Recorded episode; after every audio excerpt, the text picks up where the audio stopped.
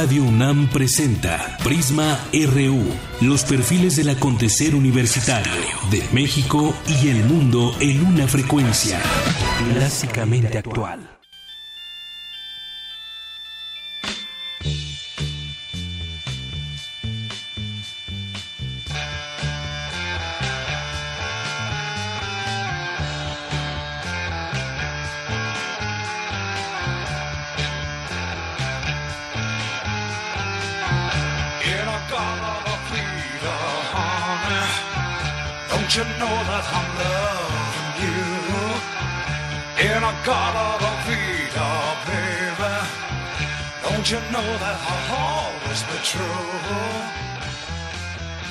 ¿Qué tal? Muy buenas tardes, gracias por acompañarnos hoy aquí en Prisma RU de Radio UNAM en el 96.1. Yo soy Deyanira Morán, muchas gracias por acompañarnos, ya reintegrándonos a las labores cotidianas de este informativo. Aprovecho y agradezco a mi compañero Rafael Arce que estuvo al frente de estos micrófonos durante la semana pasada.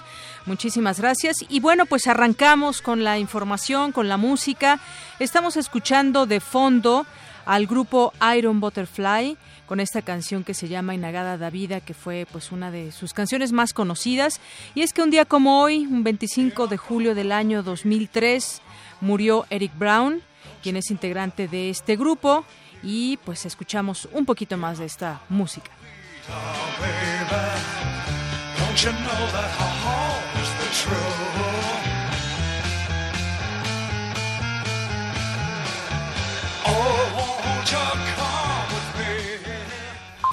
Portada RU.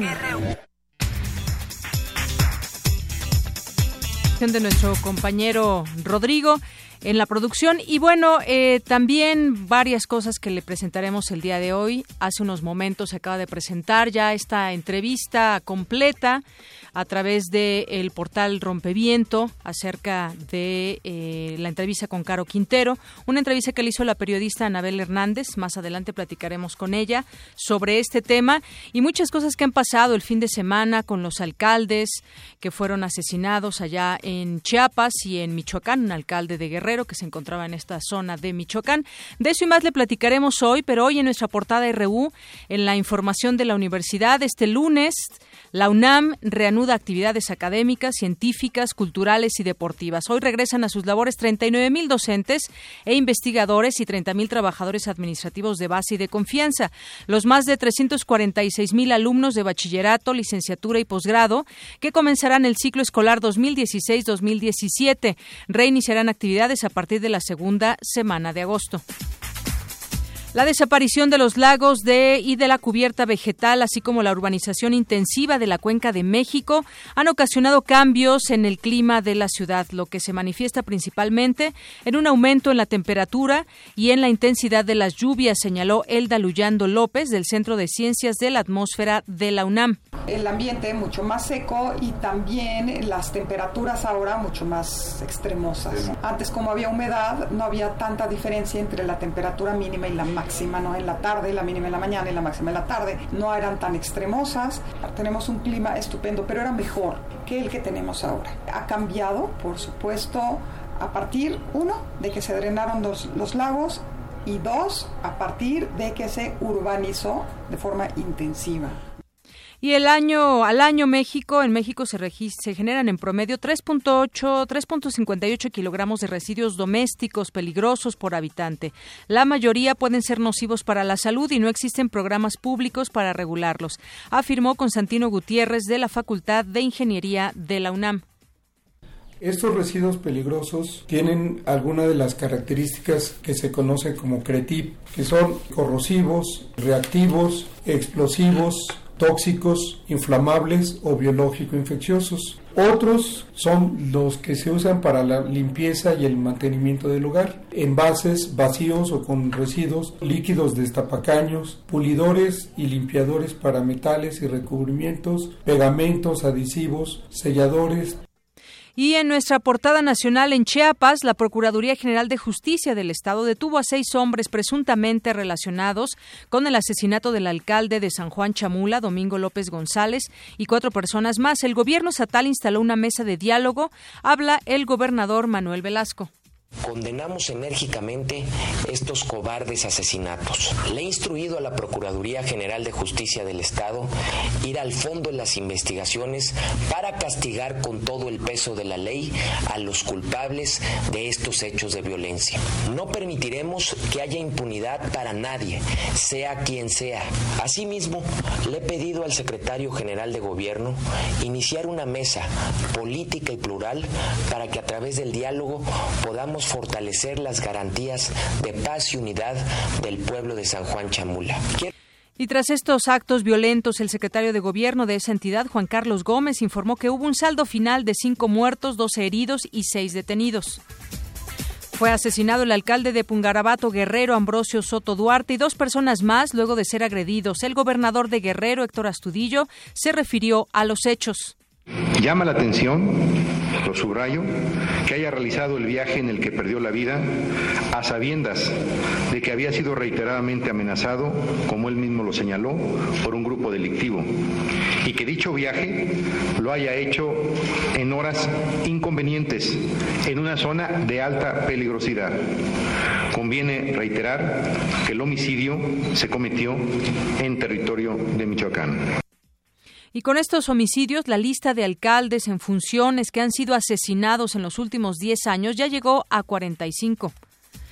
Rafael Caro Quintero, quien fue liberado en 2013 por las autoridades mexicanas, concedió una entrevista al semanario Proceso, considerado uno de los narcotraficantes más poderosos de México en la década de los 80. El prófugo de la justicia rechazó disputar plazas con el cártel de Sinaloa tras pedir perdón a la sociedad mexicana, a la DEA y Washington. Afirmó que lo único que quiere es vivir en paz.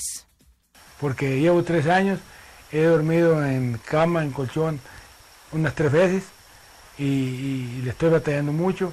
Entonces, por humanidad, yo creo que merezco que me dejen en paz. Y le pido al gobierno de Estados Unidos perdón y a la familia del señor Camarena también, a la DEA, le pido perdón.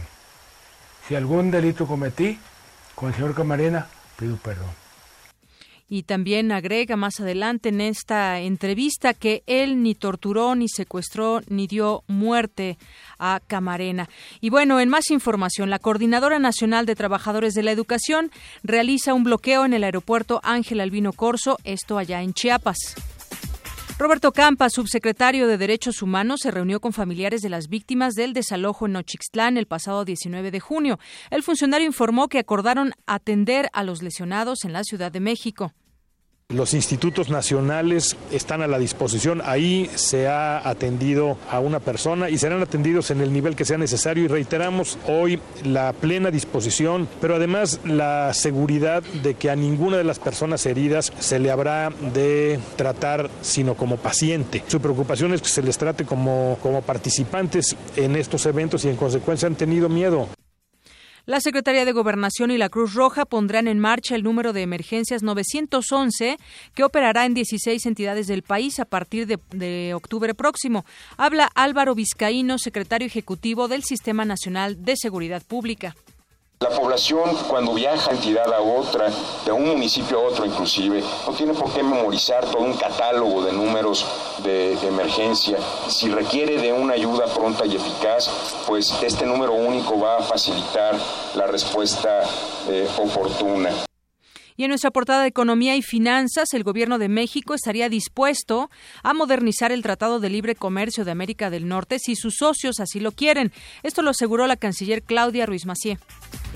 El INEGI reveló que en la primera quincena de julio el índice nacional de precios al consumidor presentó un aumento de 0.28%, por lo que la inflación a tasa anual se ubicó en 2.72%.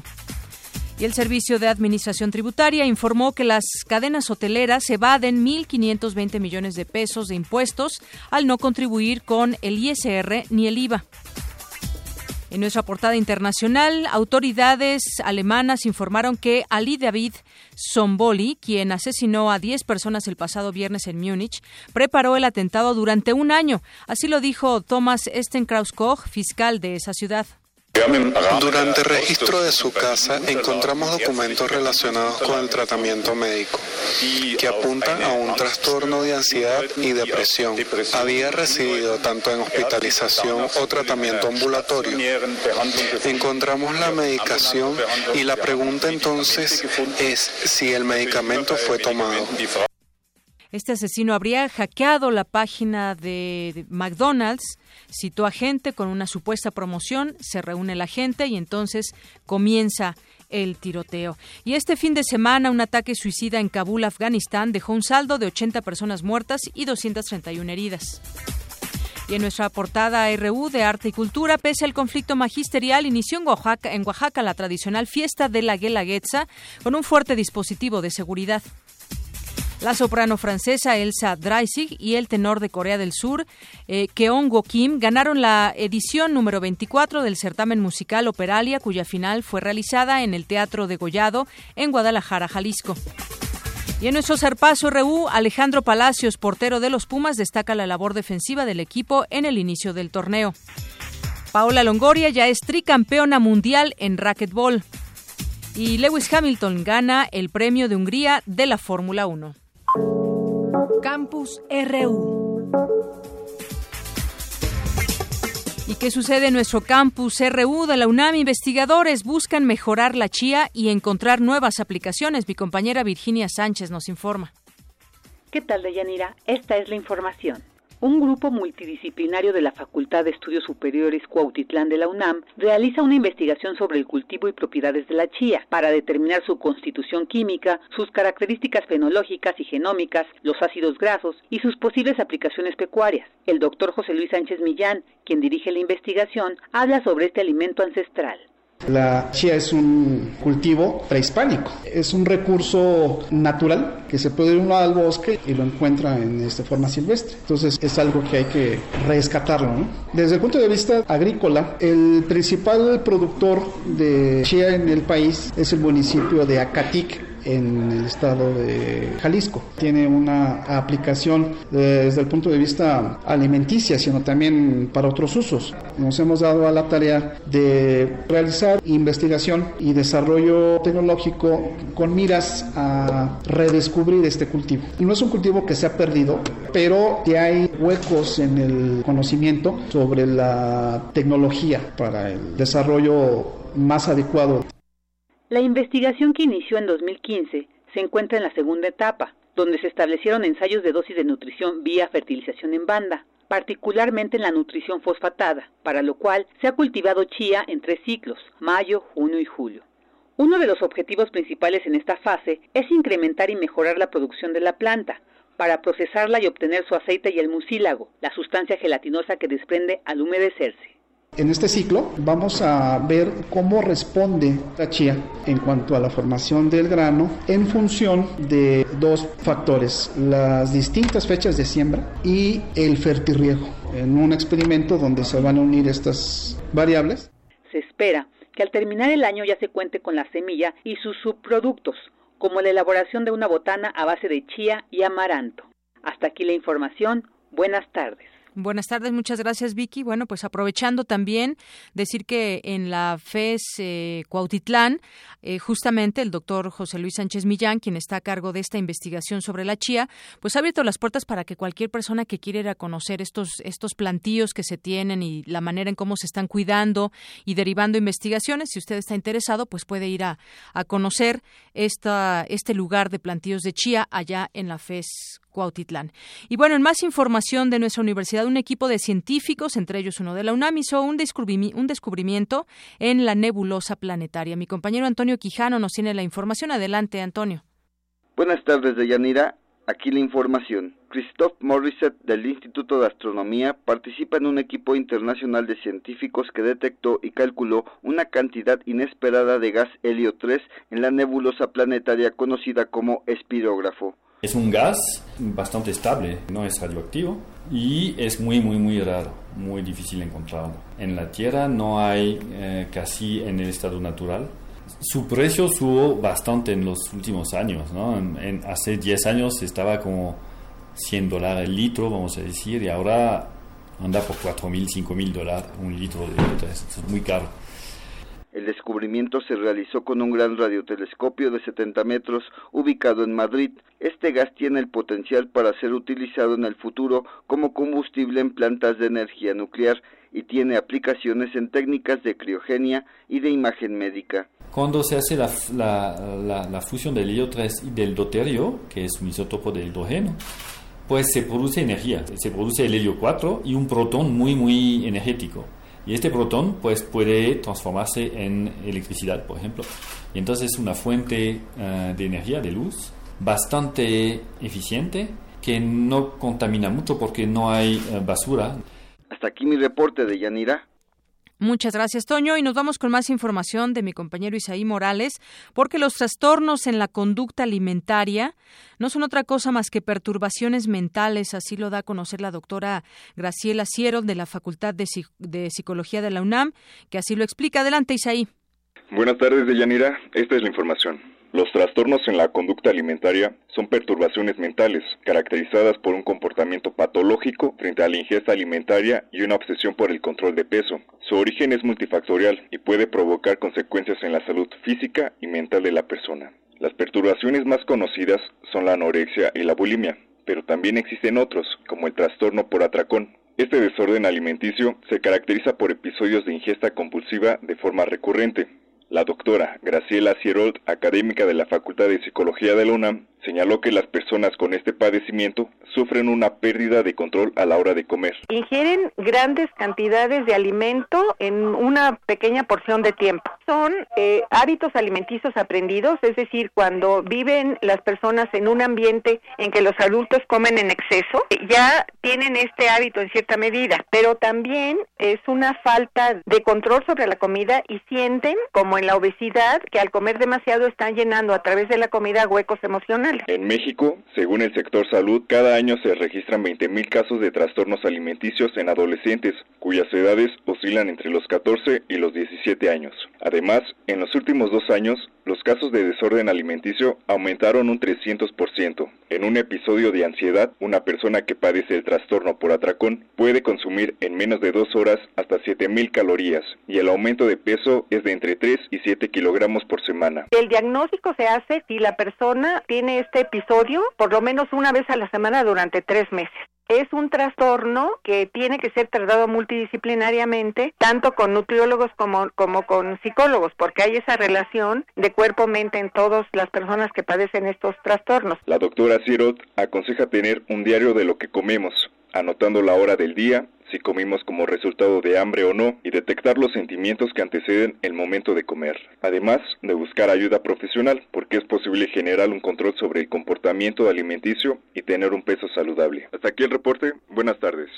Gracias, Isaí. Muy buenas tardes. Y bueno, a propósito de este tema, le queremos obsequiar a la primera persona que se interese en el tema y que nos llame por teléfono al 55 36 43 39 este libro que se llama Obesidad en México, recomendaciones para una política de Estado. Entre los editores que participan están Juan Ángel Rivera Domarco, Mauricio Hernández Ávila, Carlos Aguilar Salinas, Felipe Vallido Ortega y Ciro Murayama Rendón.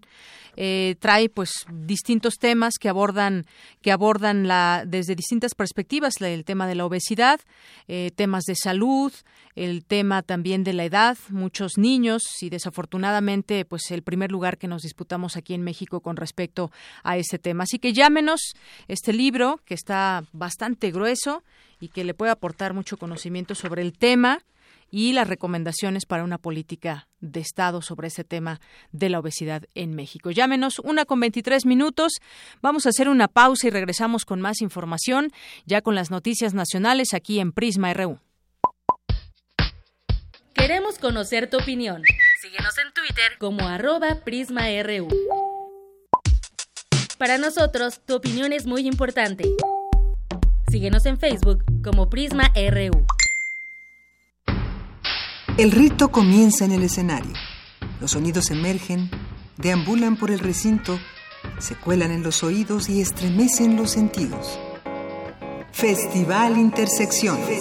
los encuentros sonoros de Radio UNAM. Todos los viernes a las 21 horas en vivo desde la sala Julián Carrillo. Escúchalos a través del 96.1 de FM, www.radiounam.unam.mx o ven a Adolfo Prieto 133 Colonia del Valle, cerca del Metrobús Amores. La entrada es libre.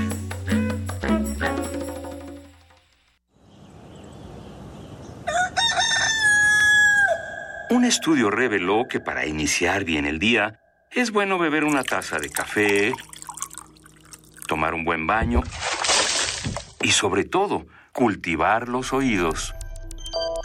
Escucha la vida con otro sentido. Primer movimiento. El mundo desde la universidad. Acompaña a Luisa Iglesias, Juana Inés de Esa y Benito Taibo de lunes a viernes de 7 a 10 de la mañana por el 96.1 de FM, Radio UNAM.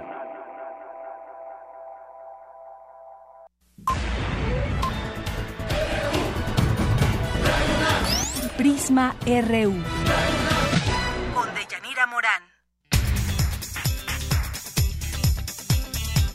Una con 25 minutos, regresamos con este tema de San Juan Chamula, lo que sucedió el fin de semana allá en Chiapas. Hay versiones que señalan que pues eh, estas personas iban determinados a matar a las autoridades, luego de que habían, se habían entrevistado días antes, habían hecho alguna petición acerca de recursos públicos para algunas obras, para artesanías que ellos señalaban estaban hablados en la campaña, hablados estas informaciones en la, en la campaña de este alcalde y hasta el momento no habían recibido nada. Juan Carlos Gómez, secretario de Gobierno de Chiapas, dijo que los seis sujetos detenidos por el asesinato del edil, el edil en San Juan Chamula están ya acusados de homicidio y homicidio en grado de tentativa.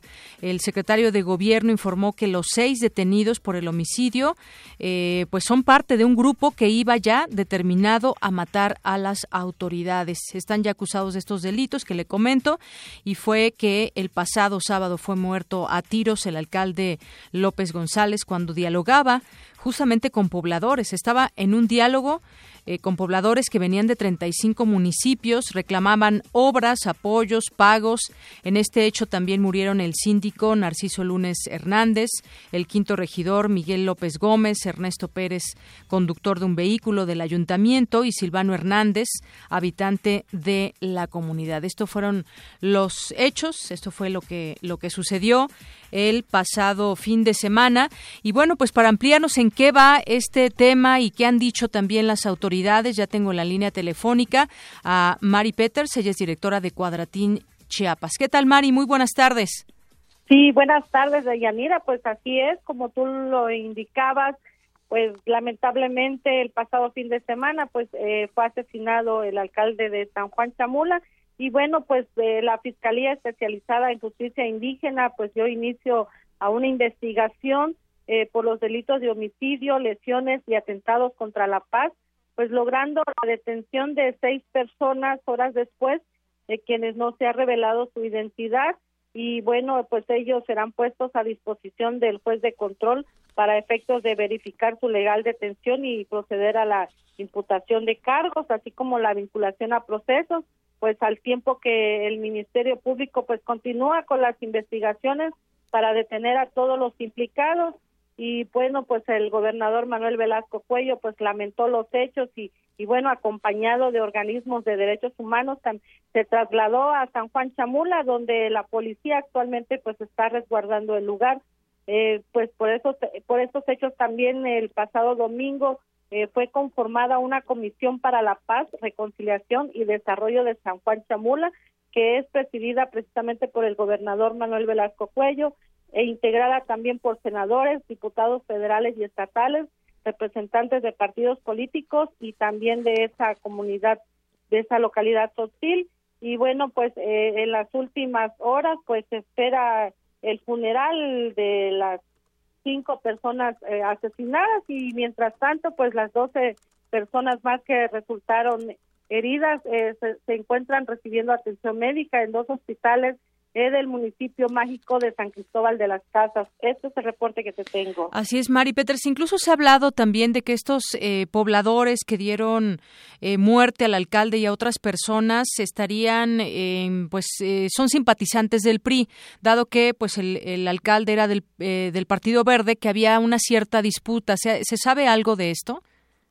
Pues mira, esos son los comentarios que, pues, también están, se están eh, rumorando que pues había una disputa precisamente, había una inconformidad porque eh, ellos hablaban de que se había eh, impuesto al alcalde de, del Partido Verde Ecologista, entonces, y esa comunidad pues por ancestralmente, por acuerdos, costumbres, pues ellos este eran priistas y los priistas gobernaban ese municipio, entonces sí había alguna algunas inconformidades eh, ya en anteriormente eh, pues habían exigido que les otorgaran obras que les otorgaran el pago de, de, obras y de algunos proyectos para artesanas.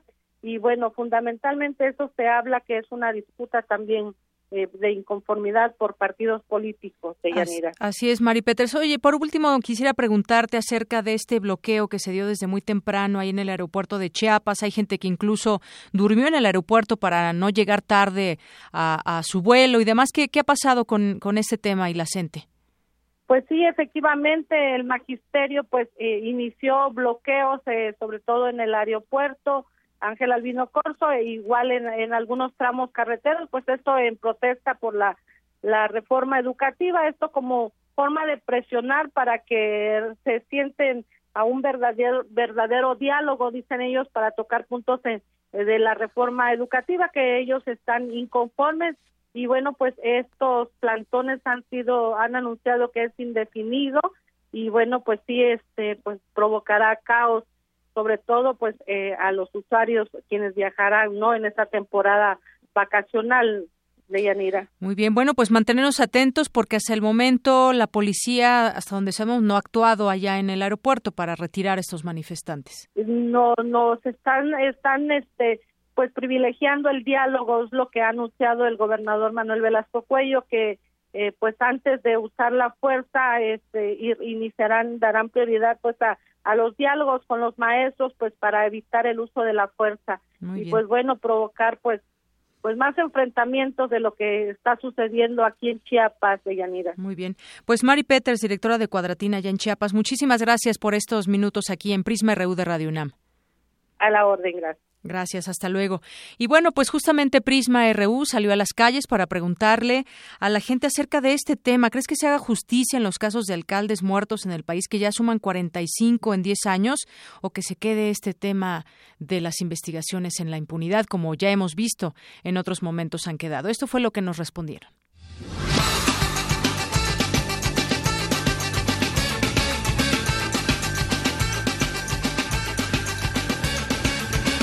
Pues todo depende del apoyo que dé el Poder de Justicia de los estados, porque no puedes dejarle todo directamente al gobierno federal y se tiene que resolver en cada estado, en cada municipio, la impunidad que existe porque es culpa de municipios, estados, presidentes municipales y gobernadores. Pues seguramente se va a quedar impune como tantas cosas en este país. Si cosas más claras y más eh, evidentes no pasan por el tamiz del, de un juez justo que no esté involucrado también en tranzas, pues esas cosas que están lejos del centro, porque seguimos siendo, siendo un país centralista, pues menos.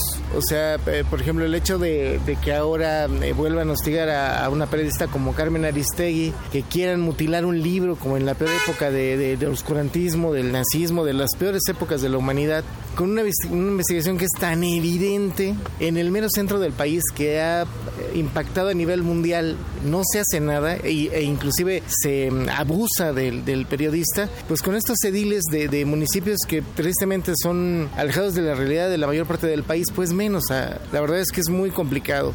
Pues deben de, deben de hacer una investigación y que sirva de ejemplo para que sepan lo que es ser este, justicia.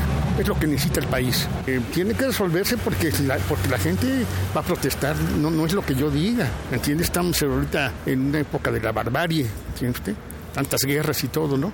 El país está en, base del gobierno, el gobierno debe de cuidar lo suyo también porque él es parte de él.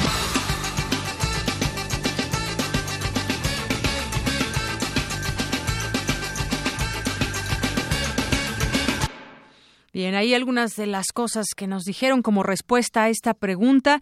Y bueno, hablando de este tema también acerca del asesinato de alcaldes, pues este fin de semana también se habla de que grupos criminales de la familia michoacana o de los caballeros templarios fueron quienes pudieron dar muerte al edil de Pungabarato eh, Guerrero. Estos grupos criminales eh, estarían detrás del homicidio de Ambrosio Soto Duarte, alcalde de Pungabarato Guerrero, revelaron funcionarios de primer, primer nivel del gobierno federal que siguen de cerca la investigación que está en manos ya de la Procuraduría General de Justicia de Michoacán. Es que este alcalde fue asesinado la noche del sábado pasado cuando se fue emboscado en la carretera federal Ciudad Altamirano-San Lucas, esto ya en el estado de Michoacán.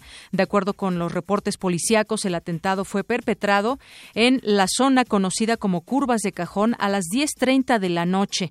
En el ataque también murió su chofer y uno de los agresores, además de que fueron heridos dos policías federales que estaban asignados como escoltas de Soto durante eh, de Soto Duarte, eh, después del, de que el propio alcalde y bueno además hay declaraciones de que pues esta zona ya era de noche que no debía haber estado ahí decía el propio gobernador del estado Héctor Astudillo y el caso es que bueno ya esta investigación está en manos de la propia PGR eh, sobre estos, eh, estos hechos que se dieron y que se suman a un alcalde más muerto y este fin de semana pues fueron dos los alcaldes asesinados. Y bueno, pues también le habíamos comentado al principio acerca de esta entrevista que ya se dio a conocer, una entrevista videograbada en el portal de Rompeviento para la revista Proceso que realiza, realizó la periodista Anabel Hernández y que tuvo oportunidad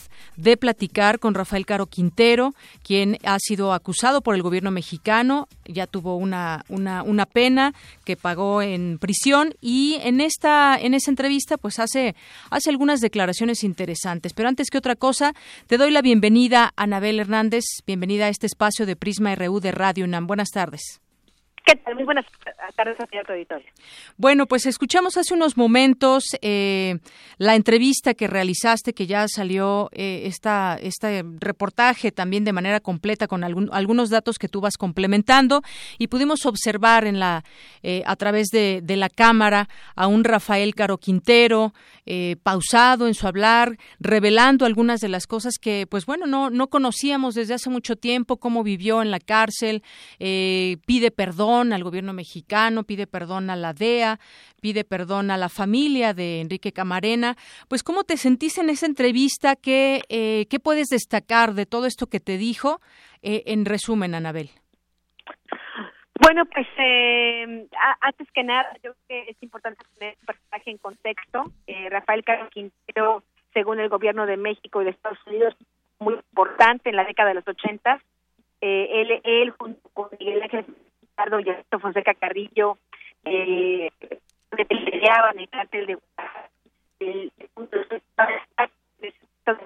y realmente hay un antes Anabel, nos vamos a volver a comunicar contigo. Tenemos problemas con la comunicación, no alcanzamos a escuchar bien eh, esta línea telefónica eh, de manera clara para poder tener toda la información a nuestro auditorio. Le decía yo acerca de esta entrevista que realizó Anabel Hernández, que se da a conocer el día de hoy ya de manera completa, y en donde pide perdón a la sociedad mexicana, a la DEA, al gobierno de Estados Unidos, y además dice que no está en guerra con nadie, que quiere estar en paz, que no quiere que se metan con su familia. Y bueno, pues él dice incluso en alguna parte de la entrevista, yo no conozco otras drogas más que la marihuana, porque en eso fue con lo que yo trabajé. En México nada más, señala, no tuve nada que ver con exportaciones, ni mucho menos a Estados Unidos. Es parte de lo que dice este lunes que se dio a conocer esta entrevista y a quien apodan el príncipe o el narco de narcos por eh, su captura. Bueno, ya tenemos otra vez a Anabel Hernández en la línea telefónica. Espero que ya te escuchemos bien, Anabel. Nos estabas poniendo en contexto esta, el tema y la entrevista. Sí, sí, eh, intentaba explicarte a ti al auditorio que Eh, Rafael Caro Quintero fue una persona clave en la década de los 80 en el mundo del narcotráfico y es imposible hoy comprender cuál es eh, la situación que vive el país en materia de narcotráfico, quiénes son estas personas, cómo se desarrollaron sus carteles sin revisar la historia de Caro Quintero. Por eso esta entrevista para mí en lo particular de manera periodística es muy importante. Yo lo venía investigando cuando empecé a investigar la historia del Chapo Guzmán. El Chapo Guzmán en su momento trabajó junto para eh, Caro Quintero en aquella época y, y, por eso es importante escucharle escuchar la voz de este personaje y lo que y lo que respecta a las preguntas que se le plantearon. Y justamente dice que desde hace 31 años ya no tiene nada que ver con el tema del narcotráfico, que ahora está limpio, dice no no estoy haciendo nada de lo que me está acusando el gobierno mexicano, quiero vivir en paz, dice, y además le preguntabas por ahí en alguna parte algo que hace unas semanas se dio a conocer acerca de estos enfrentamientos o no se tuvo en, en su primer momento una claridad de lo que había pasado con eh, eh, un ataque supuestamente a la casa de la mamá del Chapo Guzmán y él dice incluso que son que es su amigo, por ejemplo, el Chapo Guzmán y que no tuvo nada que ver en esto y reitera en algunas partes que quiere vivir en paz. Eso sí. es importante. Sí, realmente lo que esta entrevista es que publiqué a finales de junio eh, de este año. Te revelo eh, que de acuerdo a fuentes gubernamentales supuestamente Rafael Carpintero eh, había sido como el autor intelectual del ataque a la casa de Consuelo. Que supuestamente ha iniciado una guerra en carteles, eh, supuestamente Rafael Caro Quintero aliando con los del Ese es el reportaje que origina eh, pues, eh, después de mi reportaje, la, el propio ejército y el fiscal de Chihuahua eh, confirmaron que supuestamente efectivamente Carlos Quintero estaba detrás desde el inicio de esta guerra y que incluso pretendía invadir Ciudad Juárez. Yo le hice todas estas preguntas a Carlos Quintero y él su posición en todo momento, debo decir sin contradecirse, una posición que mantuvo durante el largo de toda la entrevista es que él no está en guerra, que ignora quiénes son los informantes del gobierno, pero que él no está en guerra, no tiene dinero, ni hombre, ni supuestamente la intención de ya ningún ningún afán de poder es lo que él señala, aunque reconoce muchos de estos capos que hoy son importantes en México son sus amigos desde la infancia, crecieron juntos en, en, en Badiraguato, Sinaloa, y que es por eso que mantiene relación con ellos, pero supuestamente no por temas narcotráficos. Así es, y es que él, él, se le señala de parte del gobierno mexicano de haberse reincorporado al narcotráfico y además haber desatado esta guerra contra el cártel de Sinaloa. Él niega todo esto en esa entrevista, periodísticamente hablando, pues es, eh, es de hacerse notar, Anabel, y eh, este trabajo donde da a conocer desde, desde su postura como persona que ya purgó una condena eh, en México y además señala a Estados Unidos que no tiene nada que ver allá, en donde incluso también se le está buscando. Es interesante esto porque tú recordarás, y, y, el timing es increíble, la verdad, yo jamás hubiera esperado que esto pasara conjuntamente. Tú recordarás que hace unos días el gobierno ya reveló que va a tener que liberar, bueno, que mandar a prisión domiciliaria a Ernesto Fonseca Carrillo, Así otro es. de los Castamarena, y se va a su casa supuestamente por esta situación de, de, de en la que se encuentra. Eh, tendríamos que recordar que y esto va a salir eh, próximamente en, en, en proceso eh, en el próximo número porque va a haber una continuación de este trabajo. Uh -huh. eh, el gobierno de México acaba de negar la extradición de Ernesto Fonseca Carrillo al gobierno de Estados Unidos porque está prohibido por la legislación mexicana que un hombre, eh, una persona sea juzgada por el mismo delito dos veces. Por eso Rafael Caro Quintero insiste en que su extradición no procede, porque lo están pidiendo por los mismos delitos por los que ya fue juzgado en México. Así es. Y bueno, se exige además que pague otros 12 años más de prisión que le quedarían pendientes en México. Ahora es eh, prófugo y también, bueno, pues en su momento, cuando después de pagar una condena de 28 años, pues muchos nos preguntamos eh, cómo, en qué sentido se dieron todos estos, estos eh, fallos o términos judiciales para que pudiera salir. Y ahora el gobierno de México simple y sencillamente dice, pues no sé dónde está, lo vuelvo a perseguir y en eso, y en eso está todavía. No se sabe hasta el momento qué va, qué va a suceder con él. Sigue siendo buscado, pero esta información sin duda aporta a conocer la parte, eh, la parte, digamos, acusada en este sentido, que es el propio Caro Quintero, y cómo dice que se está moviendo de una manera completamente tranquila, en paz, y que no se ha reiniciado en este tema del narcotráfico, pese a todo lo que estamos viendo, muchos movimientos, pero él dice, yo de plano no estoy en ello. Sí, sí, e-, es, esta cuando Rafael fue liberado, puesto en libertad en agosto de 2013 fue por un fallo de un tribunal judicial. No es que se haya fugado por un túnel o algo por el estilo. Sí. Eh, realmente sale, sale, sale libre por un fallo judicial. Se va, él, él narra cómo eh, va primero a, las primeras personas que ve es a su madre, etcétera, etcétera, y cómo después es por la presión del gobierno de Estados Unidos que el gobierno de México emite una nueva orden de aprehensión en su contra con fines de extradición y luego otra orden de aprehensión supuestamente porque le falta porque el tribunal se había equivocado y según el gobierno de México y le faltaban todavía 12 años de purgar de prisión. Es así como ya en libertad legal, Caro Quintero se convierte nuevamente en un fugitivo.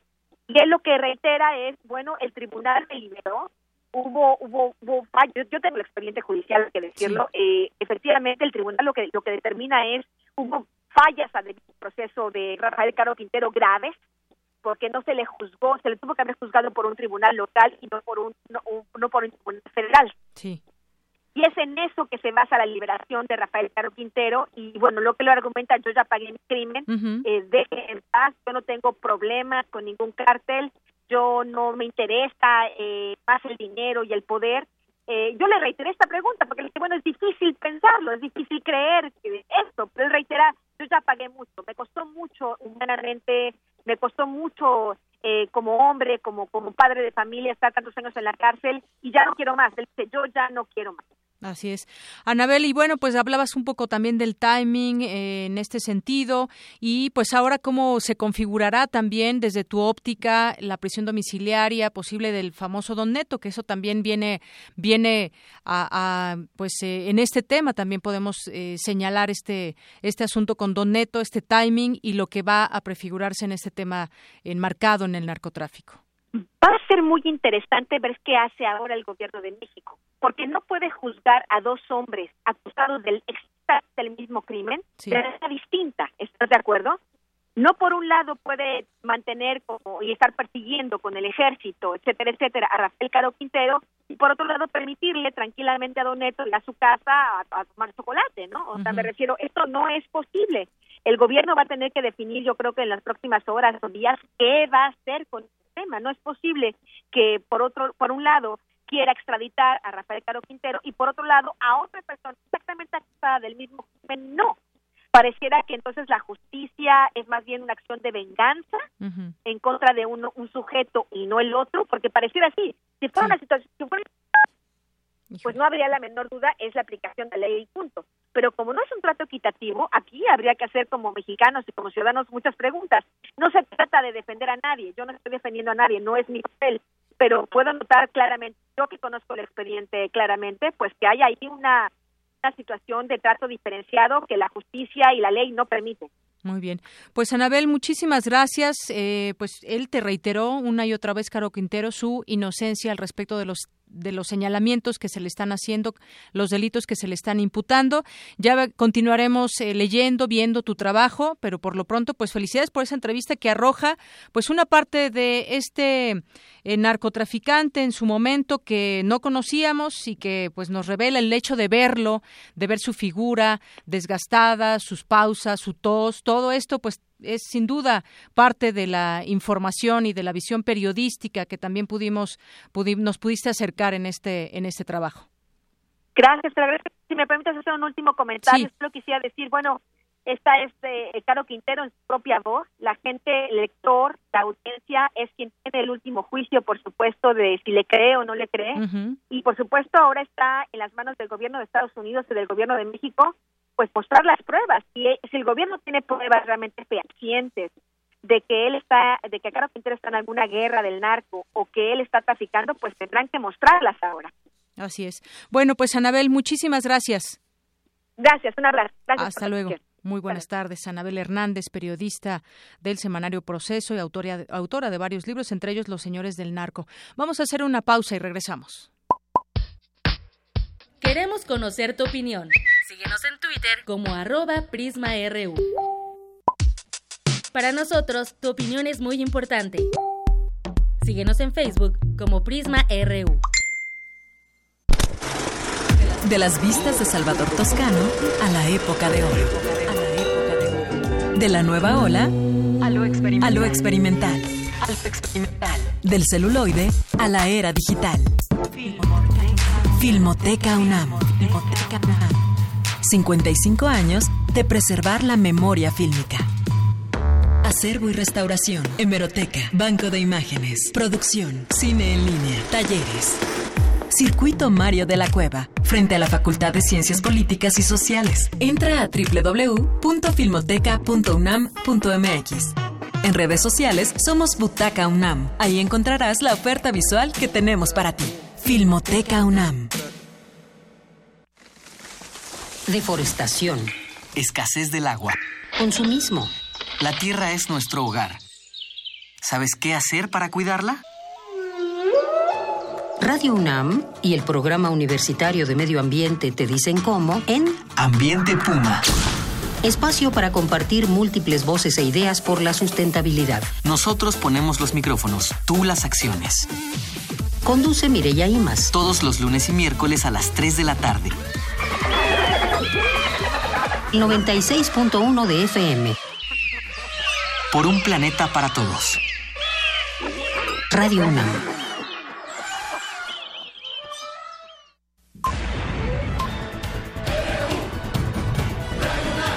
Prisma RU.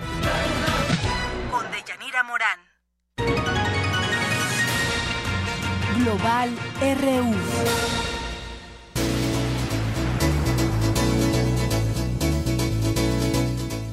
El Brexit y el G20, mi compañero Abraham Menchaca nos preparó la siguiente información. Abraham, buenas tardes.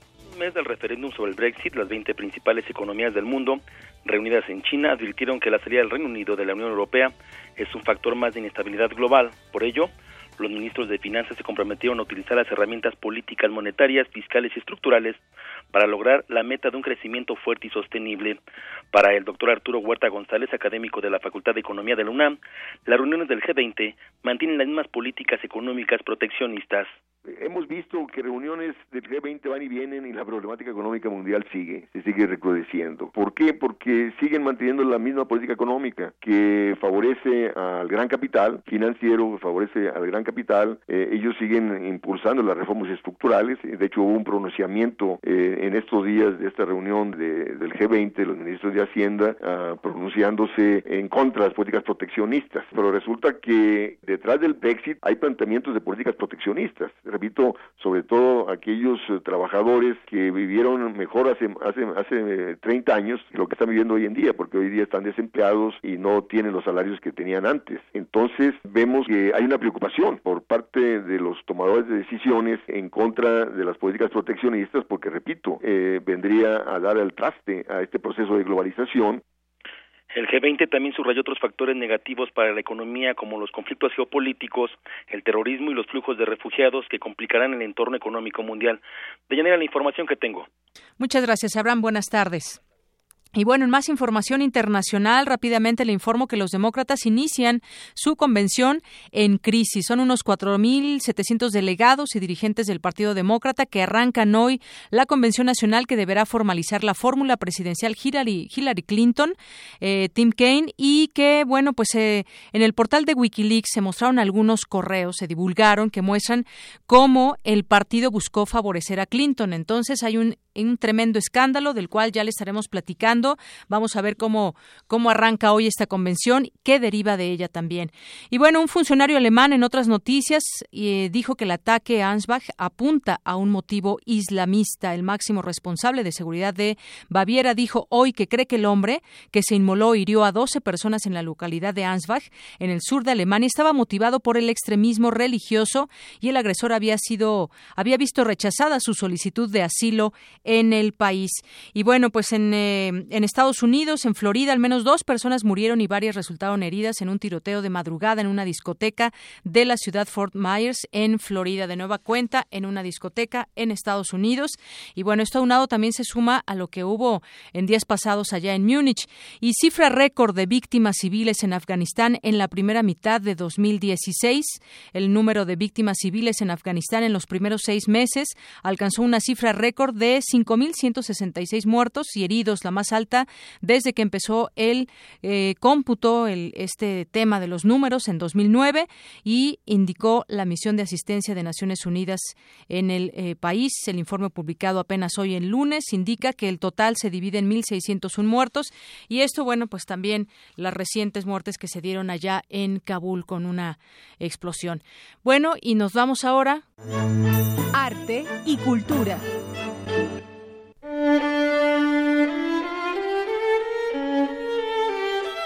Y rápidamente en arte y cultura arrancó hoy la Guelaguetza, la tradicional fiesta allá en Oaxaca este lunes con un fuerte dispositivo de seguridad dentro y fuera del auditorio ante cualquier movilización que podrían realizar integrantes de la CENTE. Y también la soprano francesa Elsa Draisi y el tenor de Corea del Sur, Ken Wo Kim, ganaron la edición número 24 del certamen musical Operalia, cuya final fue realizada esta ayer por la noche allá en Guadalajara. Eh, Dessing y Kim se, se alzaron con el primer lugar del galardón en las categorías femenina y masculina respectivamente, mientras que la soprano ítalo-estadounidense Marina Costa Jackson y el tenor ruso Bogdan Volkov obtuvieron el segundo lugar.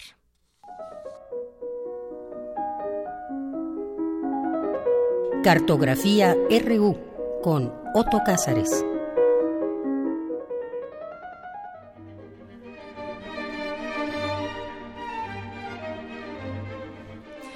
Nos vamos contigo, Otto. Muy buenas tardes, bienvenido a este espacio. Muy buenas tardes, querida Deyanira. Hoy es eh, lunes 25 de julio y hoy es día de, poner lo importante por lo esencial. Eh, como un ángel que teje arquitecturas musicales, así describió el gran escritor Rafael Argullol a Wolfgang Amadeus Mozart. Y utilizando la afortunada expresión de Rafael Argullol, he titulado esta cartografía Un ángel teje. 25 de julio de 1788, Mozart termina la sinfonía número 40. Y es momento de celebrar ese milagro humano, que es la creación en la sinfonía número 40, que fue la penúltima de sus sinfonías y que escribió a los 32 años de edad, tres años antes de morir. Mozart en realidad entraña el enigma de ser el infante más admirado de todos, que fue estudiado incluso como si fuera un chimpancé, como voy a contarles en un momento. Y con los años, con el paso de los años, Mozart se torna en un adulto infortunado, en un adulto malogrado, oscurecido por los continuos embates de la existencia. A los tres años, Mozart vio como su padre le daba clases a su hermanita, Mariana, y entonces él también quiso aprender música. Wolfgang Amadeus Mozart y su hermanita, que se llamaba Marianne, fueron los dos eh, precoces y geniales en la música. Fueron muy unidos y compartían incluso un lenguaje secreto y hasta su adultez se escribían en este lenguajero amoroso. a mí me gusta pensar al niño Mozart como si fuera una especie de experimento de la ilustración. Ese niño, el niño Mozart, representaba la potencia humana, la capacidad ilimitada del aprendizaje humano, el genio inocente combinado con una gran afabilidad de carácter, como era Mozart precisamente. Hay una anécdota de infancia que a mí me gusta mucho. El niño Mozart a sus cinco años fue estudiado, como un chimpancé, como les digo, por un miembro de la Royal Society, es decir, de la Real Sociedad de Londres, que es la asociación de los más eminentes científicos, filósofos naturales, como se les llamaba en esa época. Y este individuo, eh, científico, dijo lo siguiente en su reporte a sus pares científicos. Imaginen a ustedes a un niño que pueda leer de un solo parpadeo y al mismo tiempo tres comentarios filológicos y uno está escrito en griego, otro está escrito en hebreo y otro está escrito en etrusco. Cuando lo imaginen, no podrán estar ni siquiera cerca de lo que este niño es capaz. en suma, cuando hablamos de Mozart, hablamos de un niño jugando con su condición genial para poder realizarla. Si Mozart hubiera muerto a, los 17 años de edad, hubiera muerto como el más admirado, el más celebrado de los músicos. Mozart no murió y los sinsabores de la adultez comenzaron.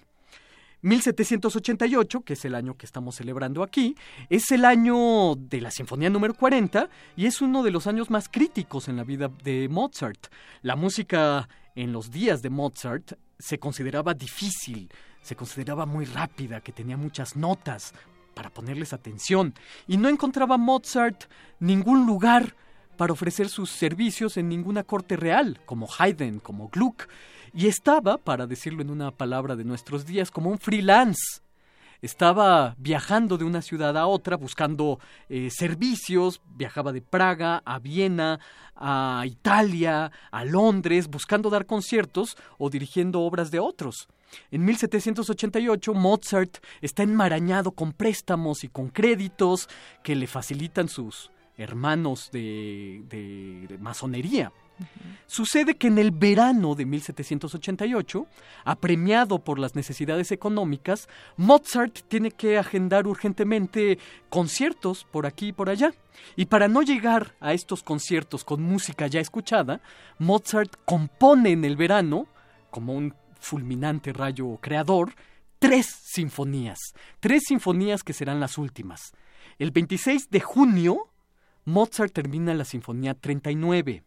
El 25 de julio, es decir, hoy, termina la Sinfonía 40. Y el 10 de agosto termina la Sinfonía 41, es decir, la sinfonía que se conoce como Júpiter. Es decir, que en el verano de, de hace 288 años hay una jugada maestra del destino.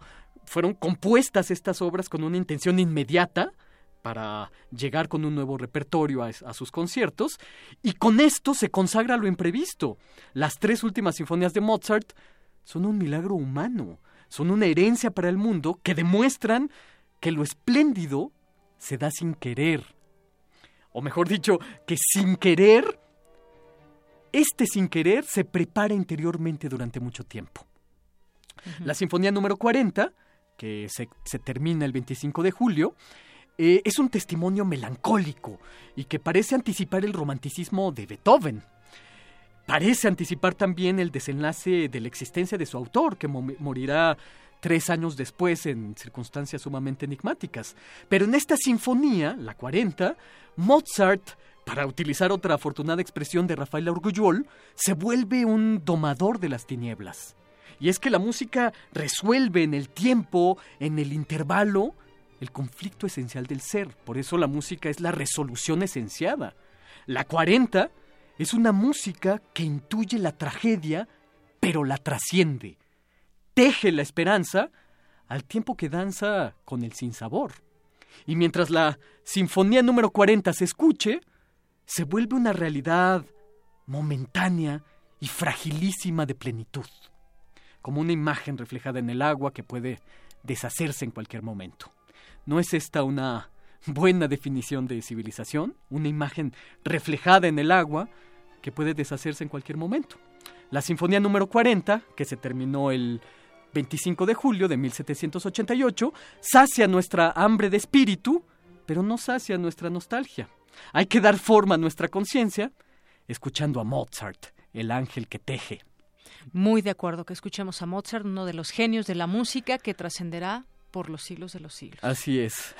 y detrás que nos platicas todos estos temas que tuvo que pasar en su vida. Sí, algunas cosas y, fuertes en cuanto a la, economía, número 40. Eso Exactamente. Es importante. Muchas gracias, Otto. De nada, Deyanira, hasta el próximo lunes. Hasta el próximo lunes. Vámonos con Serpazo. Zarpazo RU. Adelante, Eric Morales. ¿Qué tal, Deyanira? Esta es la información deportiva. Luego del empate a cero entre los Pumas de la UNAM y Cruz Azul, Alejandro Palacios, portero universitario, destacó el trabajo defensivo del conjunto felino. Concluyó la jornada 2 del torneo Apertura 2016. Los marcadores más destacados fueron la victoria de América sobre Toluca y el triunfo de Chivas sobre Monterrey.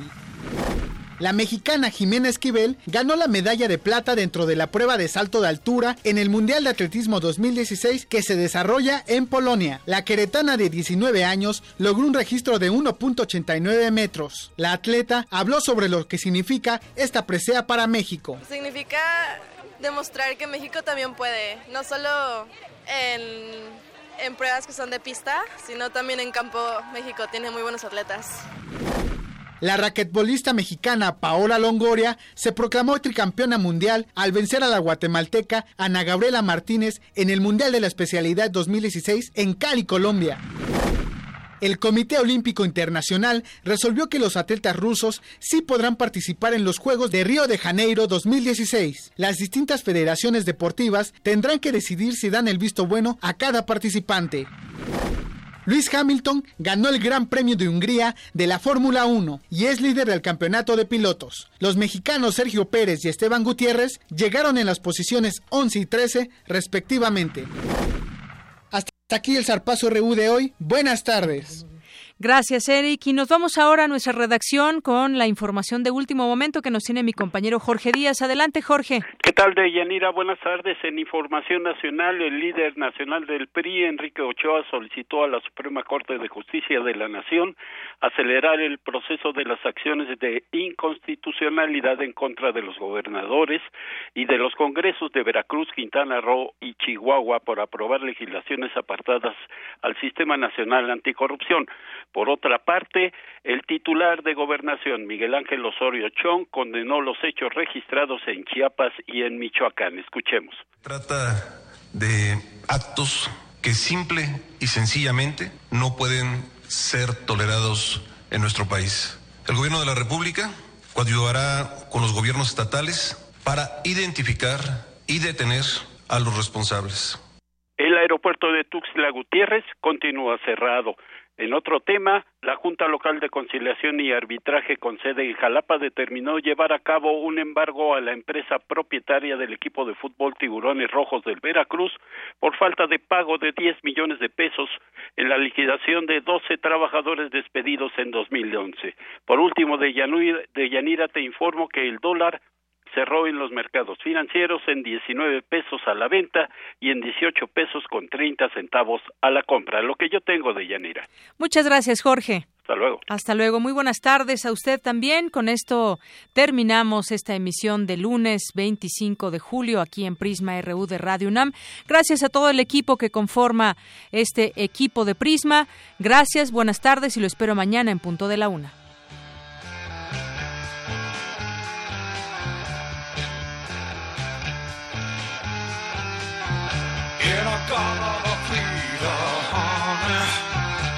You know that I'm loving you?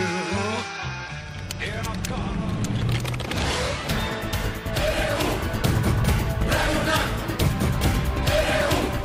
Prisma RU, los perfiles del acontecer universitario de México y el mundo en una frecuencia, de lunes a viernes, de 1 a 2 de la tarde. Radio UNAM, clásicamente informativa.